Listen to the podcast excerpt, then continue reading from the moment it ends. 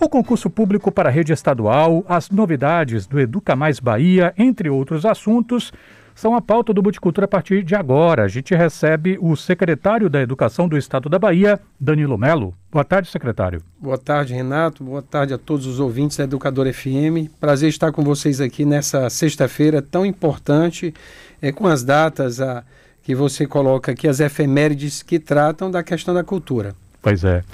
Secretário, novas escolas foram entregues em Salvador e Teixeira de Freitas. Esse concurso público que foi aberto para a rede estadual já vai contemplar essas novas unidades? Com certeza, esse é o objetivo do governo. Vale lembrar que nós atuamos nos dois aspectos. Primeiramente, ga garantindo os direitos dos trabalhadores na educação, e nesse período dos últimos quatro anos, três anos e meio, o governo do estado concedeu inclusive aposentadoria a diversos profissionais que precisavam, claro, é, passar por essa nova fase das suas vidas. Né? Foi um investimento muito importante. O Estado tem feito, é, qualificando os profissionais da educação, desde a, o porteiro, a merendeira, o professor, o coordenador pedagógico, o diretor de escola. É, feito um investimento muito sólido, forte na recuperação e recomposição né, dos ganhos da carreira do magistério e agora precisa continuar, porque alguns aposentaram e nós temos que retomar é, esse importante aspecto que é ter o magistério qualificado, com concurso público, devidamente instrumentalizado e cada vez mais é, recebendo é, do Estado as condições para aprimorar o seu trabalho pedagógico. Isso diz muito sobre qualidade. Com relação às novas escolas, às novas entregas, qual vai ser a capilaridade dessa fase? Olha, é, nós estamos. A, o processo de, de, do concurso ele se estende, tem um período é, efetivamente em que a gente vai conseguir efetivar esses profissionais, mas é, ao mesmo tempo em que isso está acontecendo, nós é, estamos provendo a rede pública estadual a partir do, do que nós podemos fazer com é, os contratos temporários de renda, enfim, uma série de, de ações para que as escolas possam ter as suas atividades contempladas. Mas também é, dentro do que você fala e trazendo à memória a ideia das novas unidades escolares, porque não se trata apenas de um plano de edificações escolares que qualquer é, secretaria ou governo faria no Brasil, em qualquer lugar, cidade, estado. Trata-se do maior plano de investimento em edificações escolares com uma plataforma totalmente, diria para falar na linguagem mais nossa, diferente em relação ao que se fez no passado.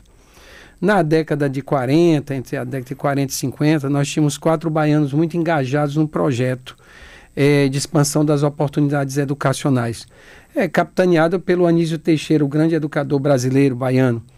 Ele dizia o seguinte, naquela, naquela década de 40 e de 50, é preciso que a gente é, estabeleça um lar, um teto para cada escola do sertão.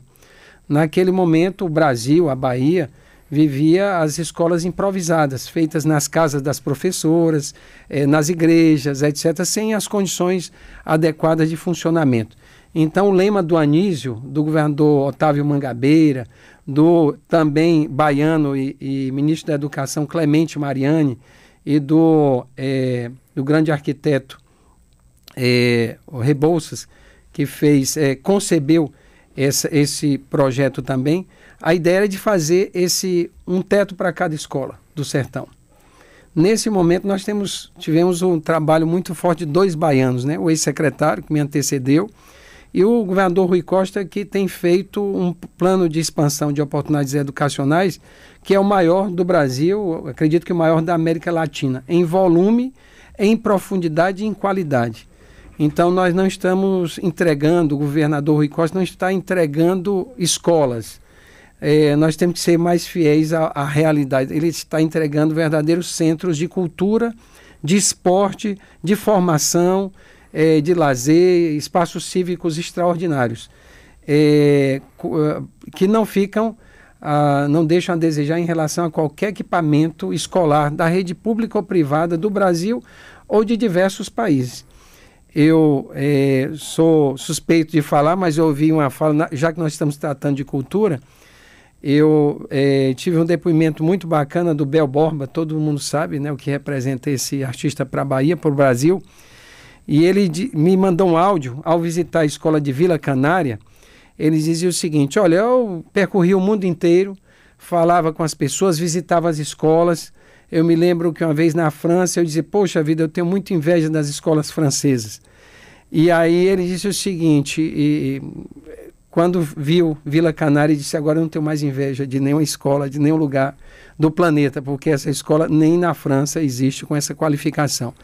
Ele foi lá enquanto a obra ainda estava em execução, né? E brinda a gente lá com a, a doação de réplicas das suas obras que também decoram aquele espaço. Então, essas escolas é, do nosso governador Rui Costa e é, do ex-secretário, né, que passou todo esse tempo planejando, executando e chegou a participar de, a, da inauguração de uma delas, tem as restrições da legislação eleitoral, a gente às vezes não pode é, falar muito claramente, mas foi algo concebido por esses dois grandes baianos é, de maneira muito bem pensada, formulada, articulada, inclusive com a perspectiva do financiamento e da sua sustentabilidade.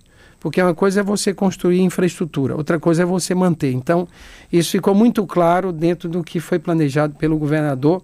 E a gente tem que citar a participação de todos os secretários envolvidos nisso: o secretário de Finanças, o secretário de, de, de, de, de Administração, a Procuradoria-Geral do Estado, todos eles pensando junto com a, a Secretaria de Educação como conceber uma escola é, nova, diferente, sustentável é, que possa é, transformar cada vez mais a educação do povo da Bahia. Multicultura recebe hoje o secretário da Educação do Estado da Bahia, Danilo Melo. O Educa Mais Bahia foi lançado recentemente pela secretaria para envolver voluntários em oficinas nas escolas. Como é que isso vai funcionar, secretário? É, nós já iniciamos um processo de divulgação e de é, formação para todos os NTEs e as escolas é, de como proceder. Isso já é, vem sendo feito é, há cerca de duas semanas. O Educa Mais Bahia, com essa proposta de é, prestigiar uma plataforma muito importante, que é o Bahia Estado Voluntário, se envolve nessa perspectiva também de criar e fortalecer a cultura do voluntariado, que é tão importante é, em países como o nosso. Nós verificamos, por exemplo, na capital aqui, Salvador, se não fossem os voluntários e as voluntárias, mães, mulheres, que se dedicam às creches comunitárias, nós estaríamos numa situação bastante difícil. Então, eu posso dizer que mais ou menos, quase que é, mais da metade do que nós temos de atendimento da rede municipal hoje é, em termos de é, matrículas em creche pré-escola é devido a esse processo do voluntariado dessas mães que se dedicam, dessas mulheres que se dedicam. Então, qual é a ideia do, do Educa Mais Bahia e a, a, pensar isso através do Bahia Estado Voluntário? É juntar a fome com a vontade de comer, né? É, para que a gente possa fortalecer essas iniciativas, é, ampliar ainda mais essa cultura e fazer com que a escola possa, em tempo real, onde quer que ela esteja, acessar um voluntário que pode prestar o seu serviço, é, tendo ali inclusive uma bolsa de ressarcimento dos seus gastos, das suas despesas pessoais de alimentação, enfim, no ambiente escolar. Exemplo, é, trocando em miúdos, a gente tem um sanfoneiro em Uauá, que é um cara que é voluntário da escola e que já fazia um trabalho ali, e que agora ele vai poder acessar através da plataforma, é, é, se colocar, qualificar né, o, seu, o seu potencial de voluntariado, a escola acessa, chama esse, essa pessoa e ela vai é, desenvolver um projeto de musicalização muito importante naquela unidade que for que escolher. E assim você pensa toda a forma da cultura popular, a cultura erudita, entendeu? O potencial disso. É o ensino de línguas estrangeiras, enfim é, que, vai, que vai possibilitar a partir dessa, desse desenho, que foi um desenho construído também nos últimos três anos, com a equipe da coordenação de projetos especiais, a Secretaria de Educação, orientação do governador, que disse o seguinte: nós precisamos fazer com que a expansão da jornada escolar, as crianças e os jovens passando mais tempo na escola, tenham pessoas da comunidade, além dos educadores, que possam fazer esse trabalho de assistir, de acolher as crianças, os jovens, dentro das mais variadas linguagens. Eu ressalto, por exemplo, a capoeira. Nós vamos ter assim uma explosão de, de, de, grupos de capoeiras nas nossas escolas, educando os nossos jovens, nossos adultos, né? fomentando, dentre outros, essa, esse extraordinário patrimônio da cultura baiana e brasileira. Secretário, eu li a portaria do Educa Mais Bahia. Lá no artigo 3 do capítulo 3 consta que as oficinas educativas referidas vão acontecer, aspas, por meio da experimentação e investigação científica, cultural e artística, esporte e lazer, cultura digital, educação financeira e para o consumo, comunicação e uso de mídias, educação ambiental e direitos humanos, práticas de prevenção aos agravos à saúde, promoção da saúde e da alimentação saudável, dentre outras atividades. Gostaria de perguntar específico sobre esse ponto. Por que educação financeira para o consumo? Fundamental. É, a Bahia acabou de aprovar o seu, as suas diretrizes curriculares para a educação básica, o ensino médio, o ensino fundamental, enfim, toda a educação básica. E ali está presente. É uma demanda muito importante é, dos novos currículos no Brasil inteiro e no mundo inteiro que se coloque essa dimensão da formação do cidadão, do sujeito consumidor, do sujeito que se prepara para se organizar dentro de um padrão de racionalidade, porque isso faz parte, é, digamos assim, de, de, de, um projeto de vida que cada educador, que cada jovem é, vai se permitir construir ao longo da, da sua vida. São temas transversais, mas eles vêm com muita força eles dialogam com as necessidades do momento. Gosto muito de uma frase de Anísio Teixeira que diz que a educação não é a preparação para a vida, a educação tem que ser a própria vida. Então isso tem que estar dentro da escola. Nós temos que cada vez mais, e, a, e temos uma, uma identidade muito forte com resgate de, de tudo que é estratégico na educação do povo baiano. O nosso DCRB, ele, ele se diz, um, é, ele se volta para a educação que não é simplesmente uma educação que retrata e discute o racismo, mas é uma educação antirracista, que coloca na ordem do dia a necessidade é, de construir uma sociedade mais justa, uma sociedade mais tolerante, uma sociedade que combate toda a forma da discriminação e as violências que o nosso povo no Brasil inteiro vive, é, inclusive por conta desse momento que nós estamos de tanto fundamentalismo, né, de, tanta, de, de tanto terraplanismo, nós acreditamos, sabemos que a Terra não é plana, mas nós temos que colocar isso muito fortemente no currículo escolar e fazer com que esses jovens eles é, a, possam, é, através da, da, da, reflexão crítica é, e dos instrumentos, das linguagens que são possíveis na escola,